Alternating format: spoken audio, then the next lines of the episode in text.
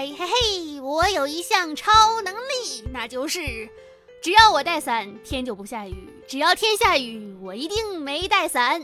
Hello，我亲爱的听众小可爱们，大家还好吗？这里就是温馨治愈、正能量、暖心暖胃暖微我的小电台，我就是你的小可爱兔小慧啊。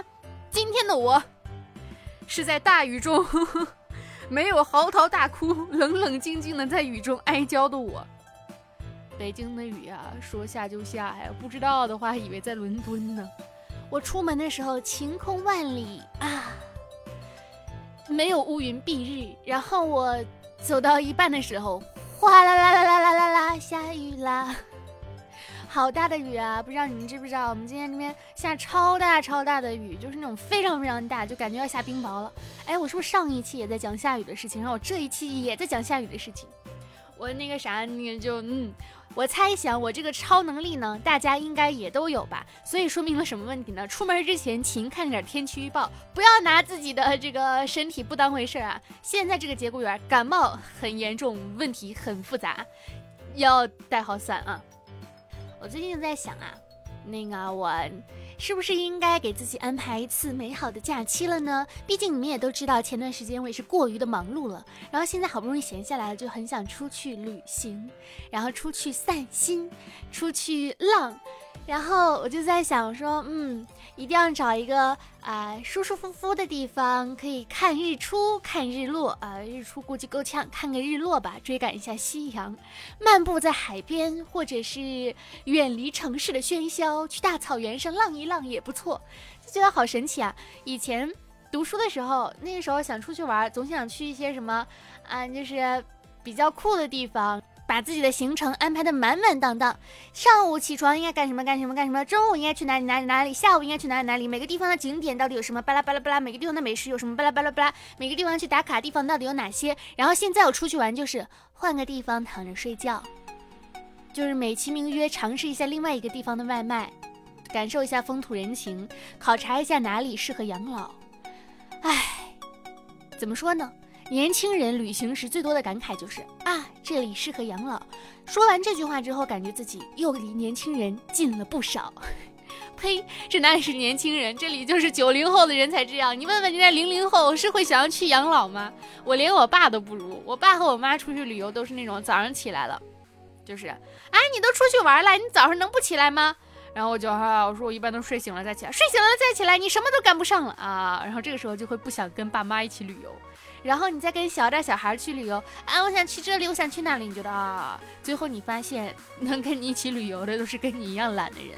换个地方，在不同的酒店里面躺着订外卖，感觉也不错啊。现在已经是七月份了，没想到吧？二零二一年都过去一半了，嘿，没想到吧？真的是没想到。哎，怎么说呢？发现啊，就是首页里面已经越来越少的朋友开始。给自己的下半年制定新的计划。了，因为我觉得大家呢，逐渐都会接受一个现实，就是计划这个东西，你计划了没有用，啊，你就随心所欲吧，这样放纵自己，起码可以说明不是我没有完成计划，是我没有制定计划呀，我就是这样随心所欲、散漫的人，对吧？然后我今天还在看到，就是说是每年的这个月份，就是七月份，身体里面的暑假基因就会开始作祟。我觉得这个暑假基因就是因为我们从小这个十二年的求学路啊，可能不止十二年，因为你还要上大学，万一还有什么研究生什么的，是吧？每年到暑假的时候就会开始躁动，就会有那种暑假基因开始作祟，就当是那种很长很长很长的休假，不需要总是尽全力冲刺的。人呢总是会有不顺利的时候或者疲倦的时候，在那个时候呢，就把它当成是神赐给我们的休假，不必紧张，不必努力，不必加油，不必勉强冲刺，一切顺其自然。这么一想，该是多好的一个事情啊！没错，这个假期是指什么呢？就是我不想上班，我不想上班，我不想干活，我想无忧无虑的享受假期，而不是哪怕我在放假，然后身体里还在想我这个事情没做完，那个事情没做完，这个事情没做完，那个事情没做完，有这种深深的负罪感，感觉也很难受，这叫做身心俱疲呀。经常说的话就是，好累哦，好烦哦，不想再跟人接触了，嗯，不想再社交了。因为在跟人交流的时候，总会说一些不必要的话，还要做一些不必要的事，真的好烦哦。唉，总是会在某些时刻呢，想要说我逃到哪里去呢？远离所有试图强迫我们、控制我们、给我们带来任何任何负面情绪的人，远离所有的混乱、资源、情说莫名其妙的人际关系。但是不得不承认，虽然人际交往是最麻烦的根源，但是人际交往往往也是快乐的开始。所以跟谁交往比较重要。说的好像我没有选择权似的。唉，也不希望自己下半年到底能多好了，只希望自己下半年呢能够远离恶人，所遇之人皆良善。同样祝福大家都是一样，宁遇坏事，不遇恶人，但愿如此。然后最近在家就是在看看小说，我就那些沉迷，最近沉迷一些，不知道大家看小说有没有什么比较喜欢的点啊？我是特别喜欢破镜重圆。什么叫破镜重圆呢？就是俩人在一起谈恋爱，因为有了种种矛盾和误会，然后两个人分手了。分手之后再相逢，再相逢的时候那种尴尴尬尬，然后再那个重归于好。但是我一般看到他们两个分手了就很开心，然后看到他们两个重逢了很开心，看到他们尴尴尬尬很开心，看到他们重新和好了，这本小说我就不想看下去了。这个心态就跟有的朋友买周边的心态是一样的，没有得到之前非常的想要，然后在路上的时候迫不及待，拆快递的时候很兴奋，拿到之后美美拍张照片，然后发个微博或者发个朋友圈，放入卡册收纳，然后展示柜，再也没有拿出来过，除非出物就是卖掉。对，就是这个样子。别骂了，别骂了，所有人都是这样，许多精力和金钱只有得到的时候短暂的快乐，然后就结束了。但是有一天我看到一个小说，超好笑的，里面有一个描写是这样的，就是那个男主呢一米九二，女主呢一米五八，微风拂过女主的头发，扫过了男主的脸颊。那天刷微博就看到，就说是弟弟给我送了一份特别的礼物。就是弟弟给他送了送姐姐一个礼物，就是去打 HPV 疫苗。呃，这个疫苗可能很多男性听众不知道啊，它其实就是女性防治这个宫颈癌的一个疫苗。嗯，年龄其实越小打越好。然后弟弟呢就给他送了，因为这个疫苗其实还是有点小贵的，就是打完三针可能要三四千这个样子，看你是私立还是怎么样预约的哈。然后弟弟就给姐姐转了三千一百块钱，就说你去挑个时间你去预约吧，到时候跟着去的话就会来喊你。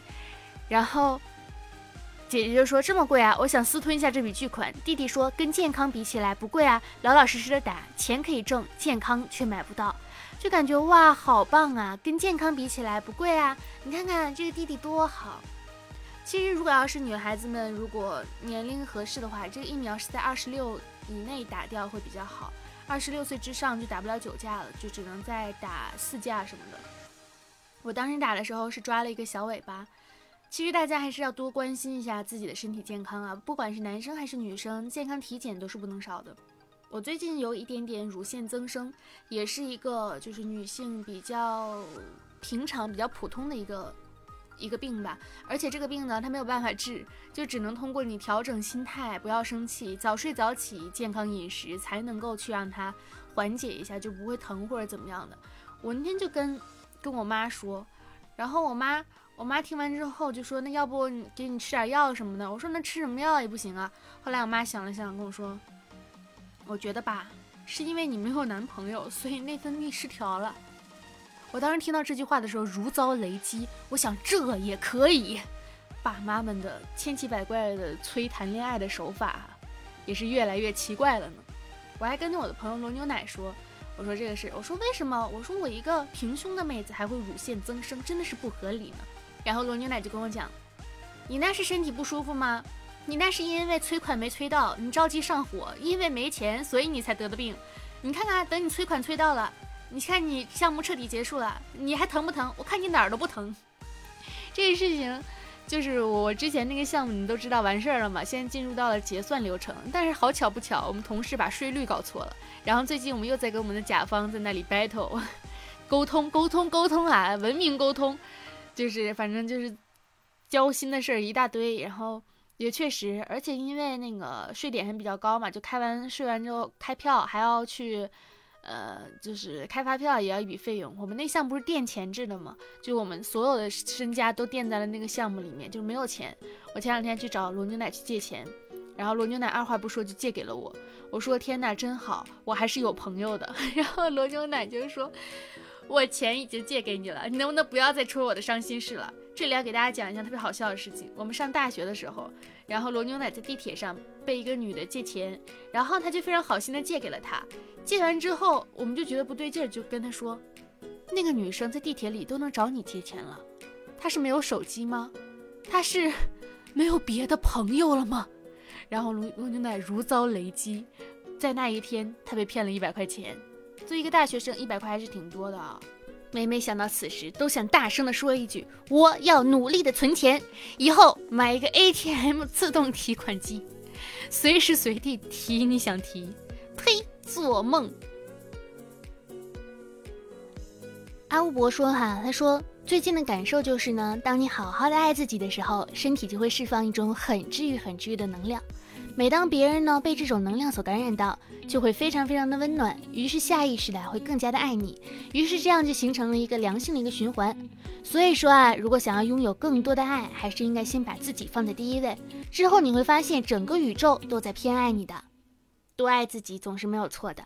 那天在家里看电视。”然后我就看到了一个演员，我说好眼熟，好像是采访过他。后来我就发现，哦，他是我之前主持一个综艺节目的时候的一个嘉宾。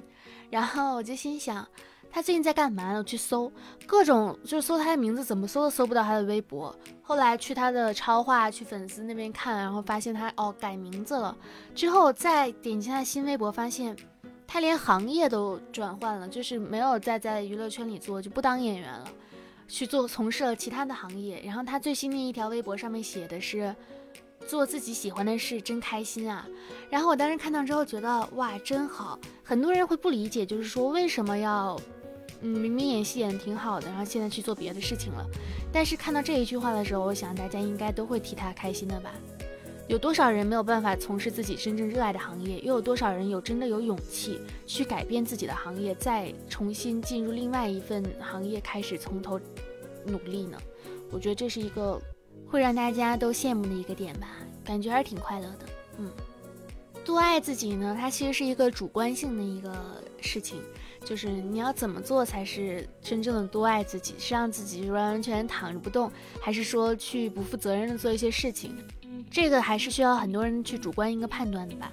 但是不得不否认的是，随着越来越长大，大家都会越来越能接受自己的平庸，也会渐渐的想明白，别人过得怎么样跟自己的关系一点也不大，所以就不会再浪费力气，也不会花时间去追随任何人。虽然还是会觉得有点羡慕，但是仔细想想，你的人生会不会这么过呢？想想好像也不是。越来越长大，你就会渐渐的理解，就是每一个小女孩以及小男孩家里面都会有一个叛逃在外的表姐、阿姨、姑姑。姨妈这种类型的角色，只是没有想到长大之后，我们变成了这样叛逃在外的人。这个世界上优秀的人太多了，我们不是要去成为别人，也不是很想要变得各种特别的优秀，只是希望每一天呢都能够舒舒服服的，这个才是毕生之所求呀。在自己的地盘里张牙舞爪，舒舒服服。但是同时也不要太悲观，因为有的时候太悲观了，反而会觉得浪费精力，然后就觉得现实很糟糕。嗯，差不多要到尾声了，我来跟大家讲一下，昨天我不是说昨天更新吗？为啥还没更呢？太累了，我最近一直就是在在棚里，在在忙活事情，就就特别的累。本来昨天说。那个回来差不多五六点就能给大家把这期给录了，结果我睡着喽，嗯，嘿，就是睡着了。总之这这周都比较忙，我差不多下周开始，哎，我都不能给大家再打保票了，反正我尽量更新，好吧，尽量更新，好吧。然后我看了一下上期的评论，上一期好像很多小伙伴都说有点丧，其实没有丧，只是当时也是有点有点累。然后那一期就直接，其实就是想跟大家呃聊聊天，说说心里话吧。然后所以感觉听起来情绪也没有很高涨，那个其实就是我平常普通的一个状态，就没有说不高兴，也没有说怎么样，只是就是单纯的分享一下，单纯的分享一下。好啦，那本周的节目呢就到这里就结束了啊啊。很抱歉又拖更了，今天礼拜几啊？今天礼拜五，哎还行，只拖更了一天。反正最近就是要么就是在忙工作，要么就是在看小说，要么就是在看电视，要么就是在睡觉，也没有任何其他的社交哦。今天晚上可能要出去跟朋友吃一下烤鱼，聊聊天。但是确实好累哦，最近真的好累哦，也很疲惫。唉，希望越来越好吧。节目的最后呢，送给大家一段话，就是来自《忧郁的热带》这里面写的。有些属于过去的小细节，现在呢却耸如山峰。如果喜欢这期节目呢，可以点击一下订阅。我的 QQ 群五二四六三一六六八，新浪微博浮夸大哥兔小慧，没了。祝福你今天开心，天天开心，开心快乐每一天，拜拜。